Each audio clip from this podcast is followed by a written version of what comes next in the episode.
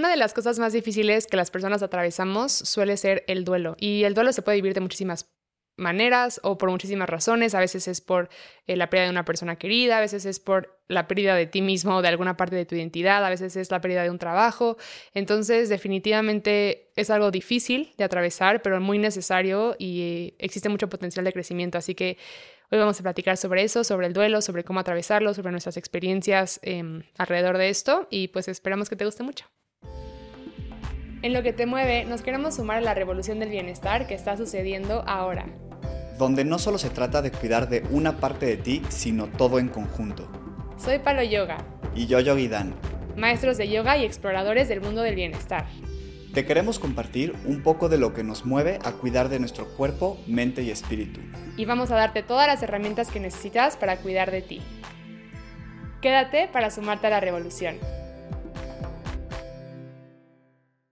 Hola a todos, bienvenidos a Lo que te mueve. Yo soy Dan. Y yo soy Palo.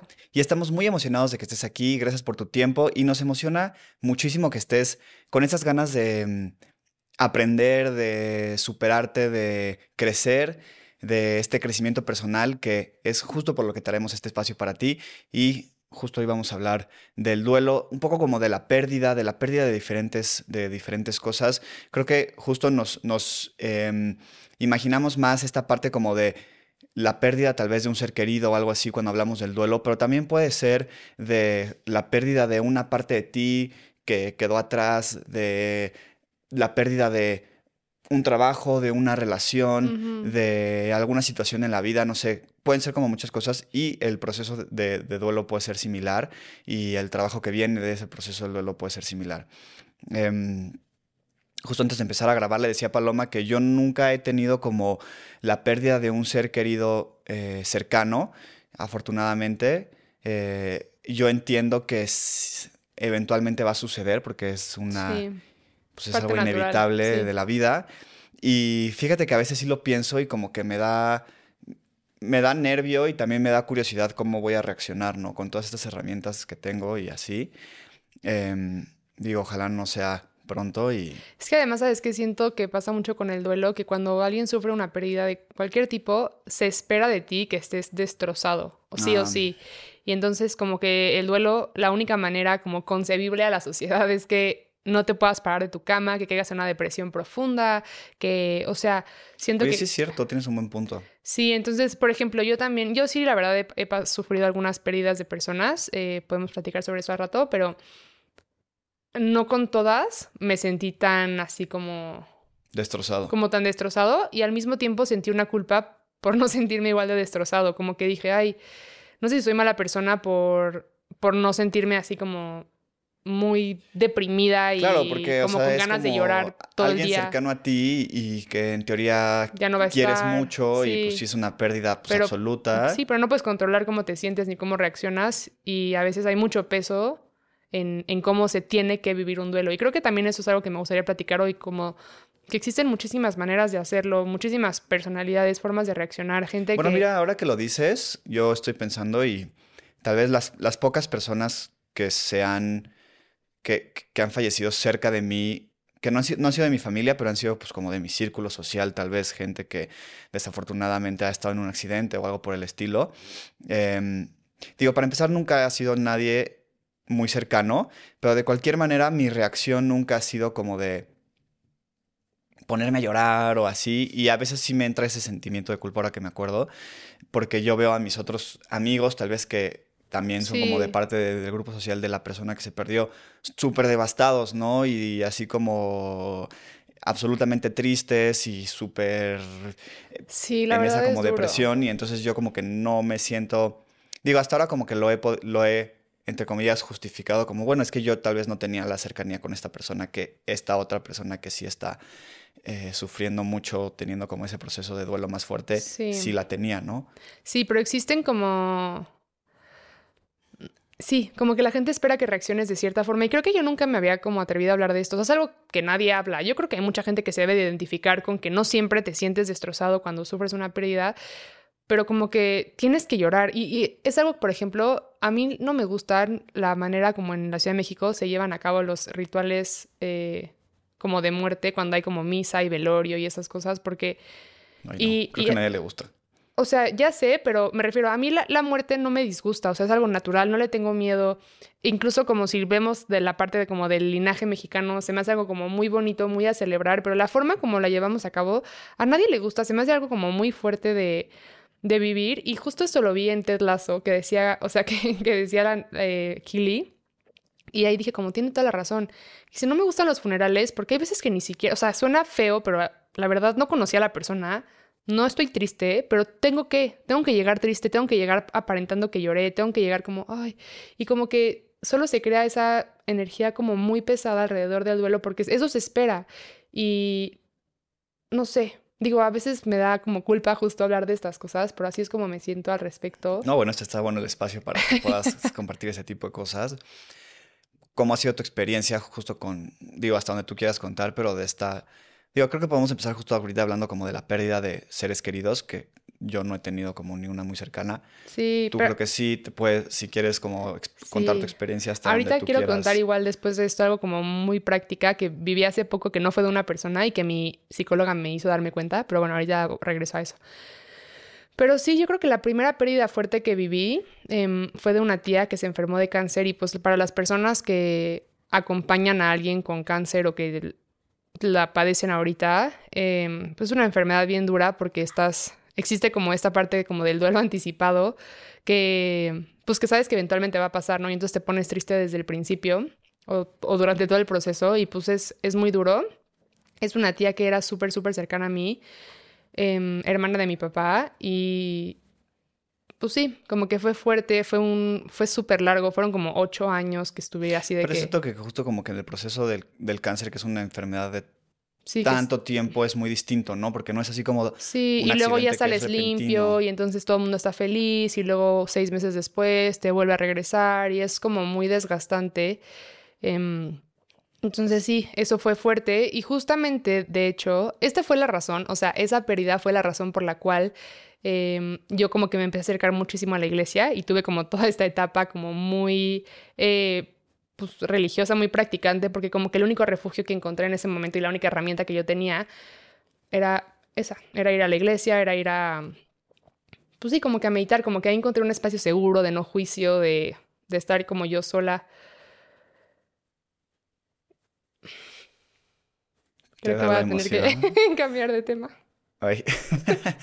No, a ver, está bien que la, parte, o sea, está bien que te despierte ese tipo de emociones, creo que es súper natural. Y si quieres dejamos ese, tema para más adelante si, si recuperas el, el... Dije, fue hace tanto que me va a dar igual, pero... No, a ver, pero pues es una persona, un, ser querido que era parte importante de ti y... Sí, Lo siento. Está bien. Justo, no sé, o sea, hablando justo como de esta parte del duelo y la, y la pérdida, creo que es algo que nunca se va, tal vez, ¿no? O sea... Sí, eso también es bonito. Y es, y es bueno y, es malo al mismo tiempo, pero también está, está padre porque justo es algo que no te deja de hacer sentir, ¿no? O sea, el otro día no me acuerdo a quién, a quién vi, a quién escuché que decía que, o sea, es como una, o sea, lo que despierta en ti ese duelo es como, es como una prueba de cuánto amabas a esa persona. Sí, lo dijo el Andrew eh, Garfield, ¿no? ¿Así se llama? Ah, sí, cierto. Sí, eso, tuvo una pérdida fuerte él, creo, ¿no? De su papá o algo así, o de su, ¿Su mamá. Sí. eso también a mí me, me hizo mucho sentido. Y creo que también por eso entra la culpa, ¿no? Como de que cuando no sientes tanto o no quieres llorar tanto, es como, ay, no, ¿será que no lo quería? Y yo creo que no necesariamente, pero... Em, pero sí. no puedo parar. Lo siento, pero bueno, mínimo puedo hablar. Bueno, está bien. Yo tal vez puedo después venir aquí a contar mis, mis experiencias. si algún día en el futuro experimento alguna pérdida de este, de este tipo. No, no solo digo como para... Y, también creo que algo Siento que es un proceso interesante porque es, un proceso es, una combinación de muchas emociones. Sí. Y entonces... Y que hay que atravesar, o sea, como que... Y que hay que aprender no hay de otra más que... ¿no? Porque, a ver, en algún momento de tu vida va a suceder Alguien. Algo, o sea, algo, vas a perder, o sea, las cosas no permanecen en esta vida. Uno quisiera que sí, pero las cosas no permanecen. ¿Qué tal el otro día que estábamos viendo el episodio de The Midnight Gospel de... Ah, sí, ese también está horrible. Hay, un, hay, Ahí un- también hay una serie, si no la han visto, que se llama The Midnight Gospel, que, es, que está en Netflix. Es una genialidad. Que hay un, hay un podcast que es tal vez de mis podcasts favoritos y que no sé por qué llegué, llegué, que es de un cuate que se llama Duncan Trussell. The Duncan Trussell Family Hour. Ajá. Y él hizo una serie, esta serie me parece súper así top de todo. De... Es una serie animada, pero basada en lo que él, en sus capítulos del podcast. Entonces toman esos diálogos y los animaron y entonces... Y él tiene un capítulo con su mamá que se muere, eh, que tiene cáncer y también está en ese proceso de, de pérdida. Y, y en ese episodio, que es el último de la, de la serie, de, de la, del programa, yo, o sea, lo estábamos viendo y Está lloramos muy fuerte. 45 Lloramos- minutos sí. así como... A- de- aparte, yo ese me acuerdo perfecto que Daniel me dijo, como está espectacular, yo vi esa serie y como que me dio miedo ver el último. Entonces no lo vi. Como que lo empecé y dije como, híjole, siento que voy a llorar muchísimo, mejor no lo voy a ver. Y vi como 10 minutos y lo quité. Y ahorita lo vimos. Yo ya lo había visto y lloré No durísimo y dije, tengo ganas de llorar, hay que verlo otra vez. Y entonces lo volvimos a ver y la mamá, ¿no? O sea, creo que la mamá en ese, digo, no quiero hablar como de la sabiduría de esta otra persona, véanlo, pero ella habla como de, de que en ese proceso de que te enfrentas con tu propia mortalidad, de, como en una enfermedad como el cáncer, te das cuenta de que nada permanece, ¿no? Y Duncan le decía, es que ¿por qué? ¿Qué creo qué cruel, ¿no? O sea, yo lo único que quisiera es que las cosas permanecieran siempre, pero así no es la naturaleza del, Sí. del mundo y, y tenemos que hacer paz con eso y pues, híjoles, Sí, no, es fuerte. Pero sí, no hay de otra más que como que atravesarlo con compasión, con empatía, con amor. También siento que son como demasiadas... Es que es algo como muy raro de pensar, ¿no? O sea, cuando algo es parte de tu vida y de pronto deja de serlo. Y por ejemplo, justo puedo regresar ahorita y al rato regresamos y me vuelvo a calmar, pero em, e- este año, a principio de año, tuvimos ahí como una situación en la que dábamos clase en un estudio y tuvimos que dejar de dar por razones un poco externas a nosotros. Y a mí fue algo que como que me trajo mucha como tristeza, enojo. Em, y lo platicaba con mi psicóloga, le decía, es que qué raro, o sea, no se me hace que, que pasó algo grave, pero siento algo en mí que estoy enojada, estoy como triste, tengo un coraje.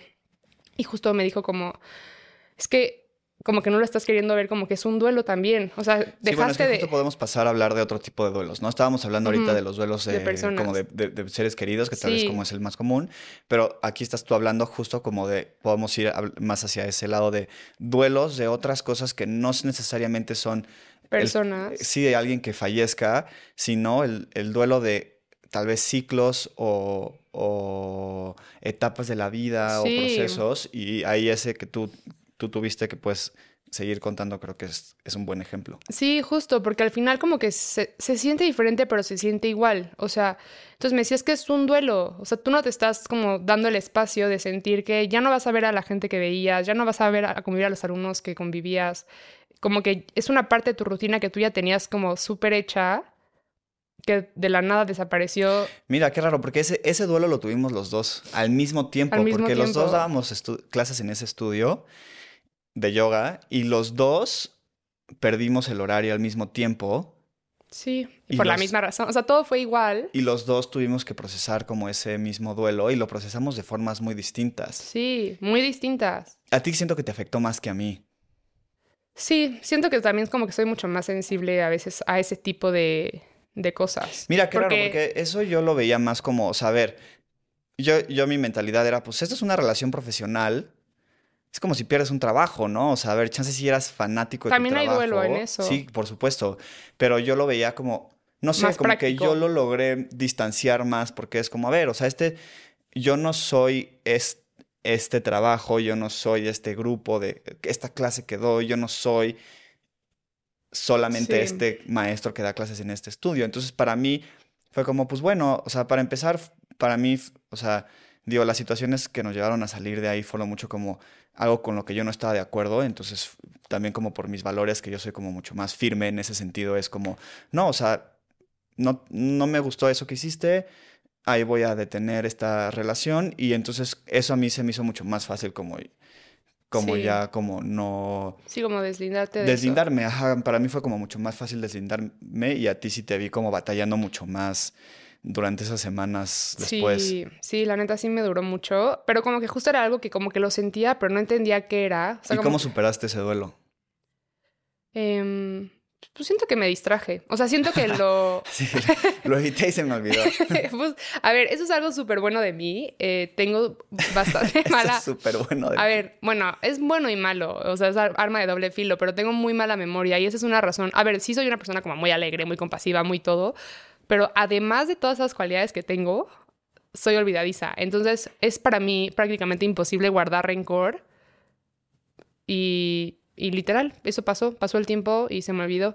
bueno, este es otro buen pero punto en el me, duelo. me duró, sí, pasa, el tiempo también. A ver, yo creo que en el duelo, el, sí, el tiempo cura, pero si tú no tomas responsabilidad, pues el tiempo puede ser un mes o puede ser tu vida completa, la verdad. Sí tienes que tomar responsabilidad. Yo tomé responsabilidad. Bueno, porque de cualquier manera tienes que hacer paz con que va a durar lo que tengan que durar. Cierto tiempo, ¿no? O sí, no lo puedes controlar iluso a pensar que cualquier tipo de duelo va a acabar inmediatamente. Justo, en este ejemplo, Sí, porque por ejemplo, pérdidas de persona, nunca, cuando las tuve, que van como, pues sí, van varias personas, em, pero ninguna fue acompañada de un proceso de terapia, porque fue hace, o sea, fue hace más tiempo de lo que yo empecé a ir a terapia.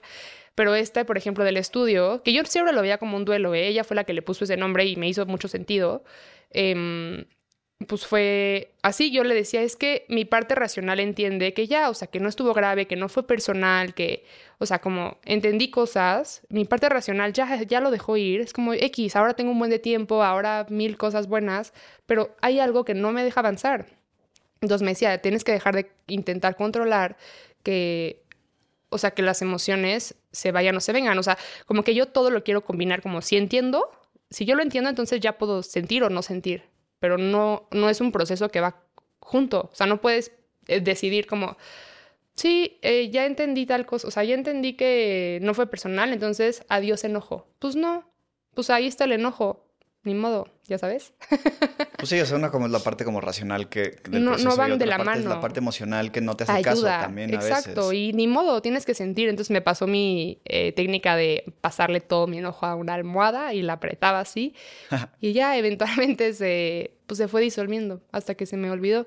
Y ahorita, em, si lo hablo, por ejemplo, a ver si hay una parte de mí que como que está triste que así... También lloro. ¿Eh? También lloro. no, ya no lloro. Eh, pero al principio lloré mucho. Ah, ¿por eso también lloraste? ¿Por lo del estudio? Sí, obvio. A ver, yo lloro por todo. Están viendo ahorita en este momento. y este, eso no es algo que ahorita despierte ese tipo de emociones, ¿no? Como que sí, mi parte racional es como, pues ya, ni pex, así pasan las cosas, se abren y se cierran ciclos y X. O sea, nada es personal, ¿no? Cada quien actúa conforme a sus necesidades del momento. Pero, em, pero sí, no hay otra más que pues, sentirlo hasta que se disuelva un poco, ¿no? Mira, yo creo que yo nunca he llorado por un duelo. Yo lloro mucho, pero por otro tipo de cosas. Más emocionales. Sí, tú como que lloras, lloras mucho con el arte, es como... Es que yo lloro como muy con cosas que me mueven. Lloras mucho por nostalgia también. Lloro mucho por nostalgia. Ahí también es parte tal vez como de duelo. Es, es el duelo anticipado. Mm, mira, no lo habíamos visto. Ah, sí, mira. como cuando se va a acabar un viaje y te da nostalgia antes de que acabe. Pero luego después, como que ya haces la paz y dices, listo, acabó. Mira. Sí, mira. Aquí hay que hacer como un programa de terapia, no el uno al otro. sí, tal vez sí. O sea, como que ya a mí me dan mucho. Para empezar, yo siento que soy una persona, persona muy nostálgica. yo también creo. No sé por qué. O sea, es como esa combinación entre lo triste y lo feliz, como ese, ese punto en el que se intersectan, me pasa mucho, se intersectan justo cuando algo que en mi vida que disfruto mucho está por acabar, pero pues eso es un duelo porque va a terminar. Es como un duelo anticipado porque ya la veo venir. Ahí es cuando me entra como una sensación en la que estoy como muy sensible en general y ahí es cuando me dan como más ganas de llorar. Y sí te he visto llorar por eso. Porque de hecho a mí lo que me hace llorar más son cosas como que tienen esta cualidad como positiva. Sí, como si ya se fuera a acabar. Por eso el arte también a veces me hace llorar. Sí, canciones, películas. películas y así, porque tienen algo como de, como de magia o de gozo, como de ilusión. Y siento que la nostalgia tiene esa parte también como de magia. Pero es esa parte como de magia, pero también como la parte triste, ¿no? Porque se se va a acaba. acabar. Entonces, este... Sí, entonces yo lloro antes y tú lloras después Ándale. de los duelos. Sí, yo nunca lloro antes. Yo no soy no- nostálgica casi, la verdad. Como que sí estoy muy en el... No que tú no, pero siento que como estoy tan presente, o sea, como decir como, pues ya, ¿para qué me pongo triste ahorita si ahorita sí estoy aquí? Ya sé que no lo puedes controlar, solo son cosas de personalidad. No es como que tú dices como, me voy a sentir nostálgico porque lo elijo. Pues no, así te ¿Y llega. entonces por qué será? O sea, ¿qué será como en el interior de cada persona que te mueven cosas distintas? No, pues siento que esa es una pregunta un poco difícil de responder, ¿no? Pues sí, algo como en el alma, ¿no? O sea, como en el... Sí. También yo creo que está como muy determinado por experiencias pasadas, cosas que Puede te ser. recuerden. O sea, no sé, a lo mejor algún punto de tu vida en el que algo muy importante para ti se acabó y, y nunca regresó y te diste cuenta que las cosas nunca regresan, entonces ahora se te quedó ese mini trauma o algo así. No sé, o sea, estoy inventando cosas, no soy psicóloga, pero, pero a nosotros nos gusta terapiarnos. Sí.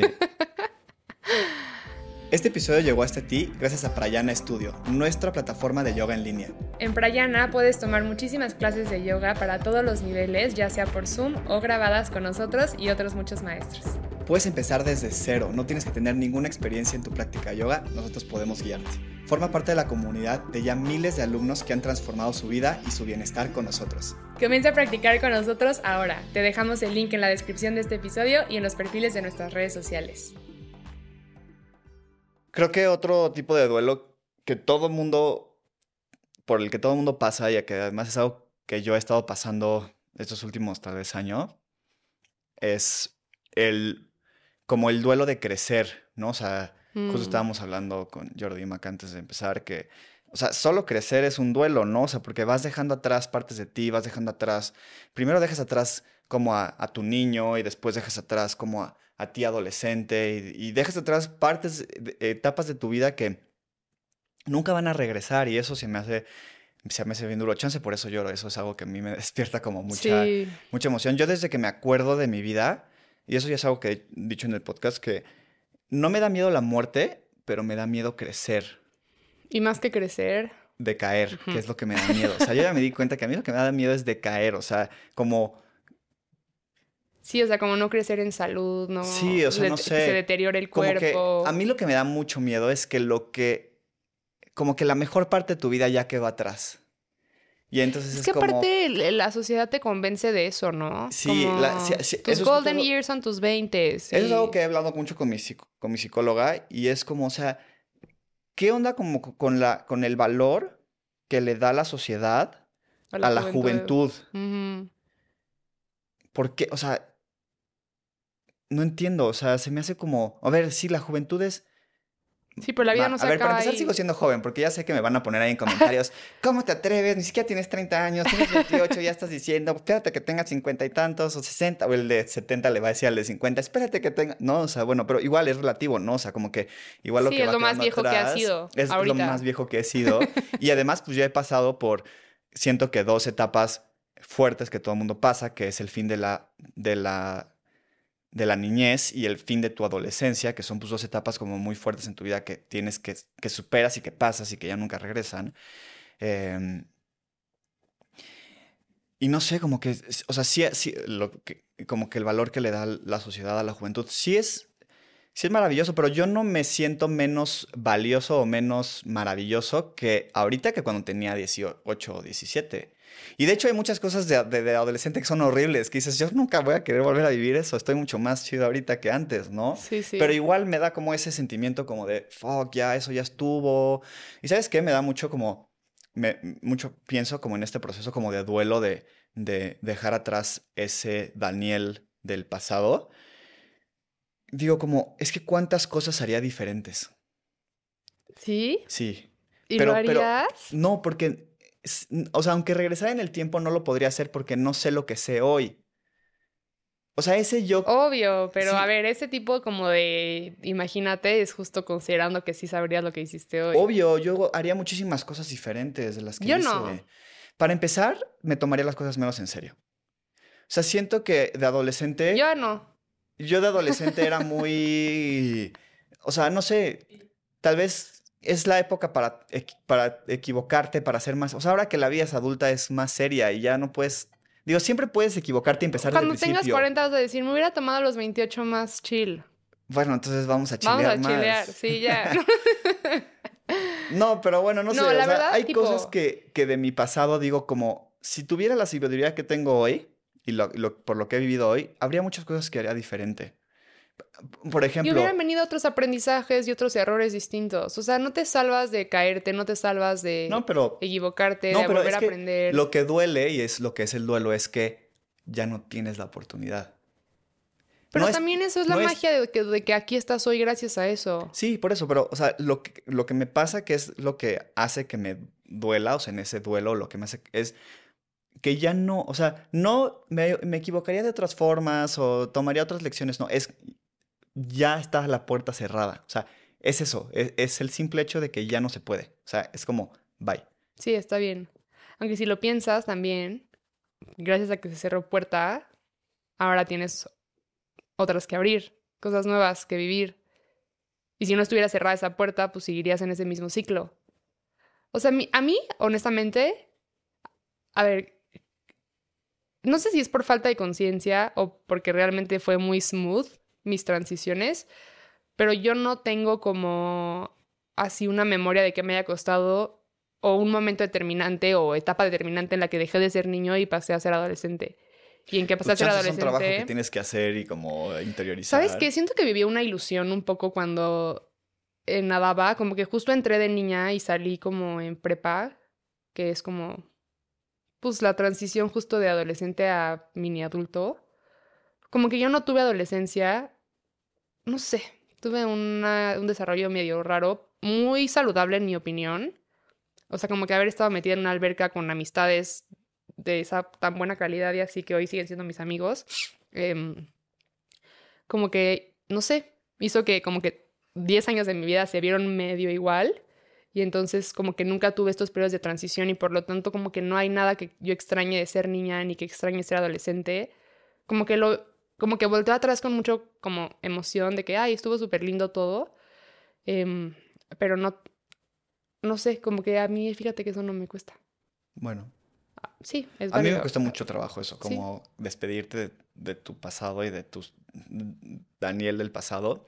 Lo que me digo siempre para, resoluciona- para solucionar esto y darme confort y que siempre funciona, es que tu tiempo en, esta, en este mundo no es garantizado. O sea, nada es garantizado. Tú te puedes morir Sí, saliendo de en Sí, el coche sea, ahorita. y justo las pocas personas que, que, ha- que han fallecido cerca de mí, pues me han comprobado eso, porque es- desafortunadamente Sí, y muy fue 100% trágicamente han sido accidentes, ¿no? Y que no eran evitables, ¿no? O sea, no era así como la historia de tu tía que pues era una enfermedad venir, te larga y que tal vez ya sabes que una sí. posibilidad es que se muera de esa enfermedad y así, ¿no? Entonces, pues como nada es garantizado y yo sigo aquí, pues eso es como la gratitud máxima, ¿no? O sea, 100%. ese es como el momento que digo como, no, ok, sí, ya,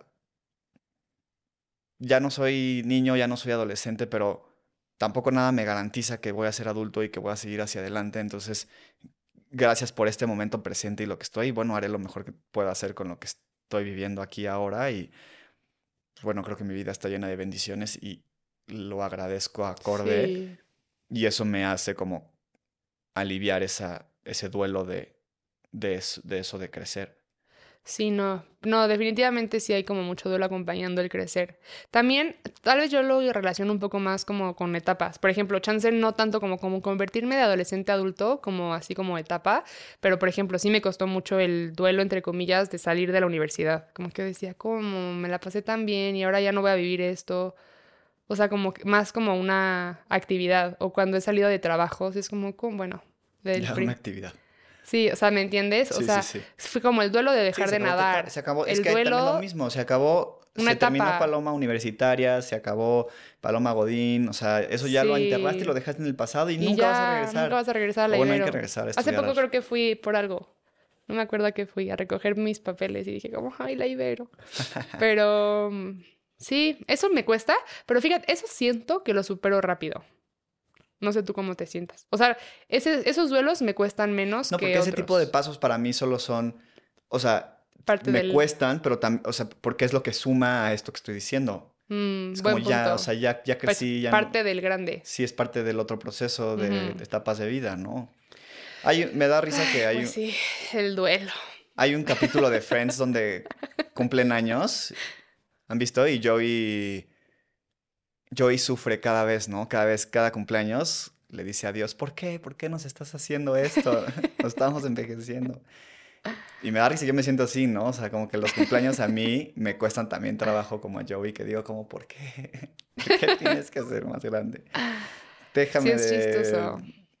No sé. Y aparte, justo estábamos hablando con Jordi y él dice algo completamente contrario a lo que yo pienso, que es que entre él más crece, más joven se siente. Que eso está chido, porque cada vez tiene más perspectiva de lo, joven que, lo Pero joven que eres en el panorama general de la vida. Sí, pero tú no también. Yo, por ejemplo, me, me siento así físicamente más joven también, gracias al camino que estoy tomando. Bueno, bueno, sí, porque, sí, porque, a ver, yo también me siento más, en cuerpo más joven, porque hace cinco pero años yo no me podía tocar la punta, o sea, los pies, o sea, parecía, tenía la flexibilidad Sí. de un hombre de Pero 70 también años. es un hecho que pues ya estás cumpliendo años. Y hoy puedo hacer un, split, o sea, ahí Pero sí, sí. pues bueno, o sea, es así, es como... Pero es porque hace- es, eso es específico porque hacemos Sí, y pues bueno, creo que ya para cerrar esto, em, no sé, o sea, quería decir algunas herramientas para el duelo, pero realmente creo que no existe como una. Permitirte sentirlo. permi- Ajá, exacto, más que permitirte sentir, atravesar, no huir, porque no se va, o sea, si no lo confrontas, la neta no se va. Em, y si lo puedes hacer, o sea, si tienes la accesibilidad de hacerlo acompañado de un profesional, pues supongo que será más fácil. Yo no lo tuve, pero Sí. estoy bien. No, y aparte yo siento que... Pero o sea, que es hubiera sido más fácil. Permitirte sentirlo y además otra buena, otra buena forma de hacerlo es tener herramientas de bienestar, ¿no? O sea, ya sea... sí, respiración. Sí, o sea, aprender a... O sea, todos esos son, son como la red que te sostiene. Si quieres justo profundizar tus herramientas de bienestar, nosotros tenemos un nuevo proyecto que se llama Una Pausa, donde estamos compartiendo muchos, muchas herramientas de bienestar, meditaciones, visualizaciones. Este, este podcast es parte de Una Pausa. También vamos a sacar muchas cosas de, de bienestar, un programa de Sí. terapia, etcétera. No sé, para que tú tengas como esas herramientas que te sostengan en estos procesos, lo puedes hacer. Redes sociales es Una Pausa Media. Ahí está todo lo que necesitas saber. Y ya para cerrar, como siempre, una invitación a que practiques yoga como lo hacemos nosotros. Es una excelente herramienta también porque es un estilo de vida que te sostiene en bienestar. Lo puedes hacer con nosotros en Prayan Studio. Ese es nuestro otro proyecto, nuestro estudio de yoga en línea. También lo puedes buscar ahí. Toda la información está en, en la descripción de este programa. Y pues bueno, por último, agradecerte por estar aquí. Muchísimas gracias. Si no lo has hecho todavía, suscríbete a nuestros canales. Síguenos en cualquiera, cualquier red que nos escuches y nos vemos en el próximo episodio. Sí, gracias por acompañarnos, gracias por escucharnos y, y pues te acompañamos también en tus procesos. Muchas gracias. A la próxima.